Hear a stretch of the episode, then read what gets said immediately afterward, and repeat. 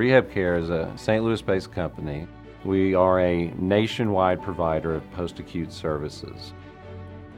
We have over 18,000 employees and 1,200 clients in 43 states. We help people regain their lives. Intake of patients is our bread and butter. The pre admission screening process was completely paper. The iPhone has been a game changer for us. We took that manual paper process of pre admission and were able to develop a cloud based application on Salesforce.com in about a week. Now, collection of patient data can happen very quickly, and folks have access to that data instantaneously. The iPhone supports that immediate information transfer. It's in their hand at all times.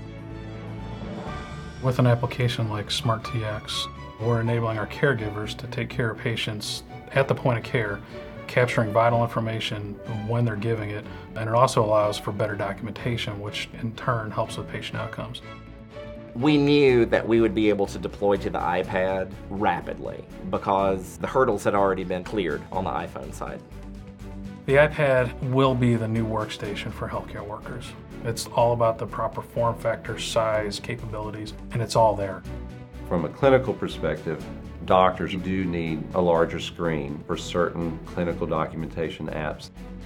It's the right size device. MobileIron is a mobile management solution. It enables us to centrally manage all these devices to see which devices are in compliance, which devices need updates.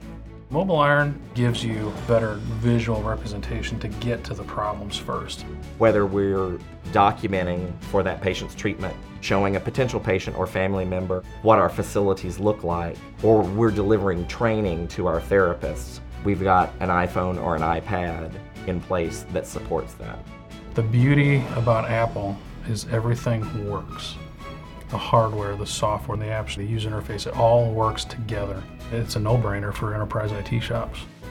Everything about rehab care is people-centric, helping people get back on their feet, get back to work, and using the iPhone and now iPad, we will do a better job getting people back home.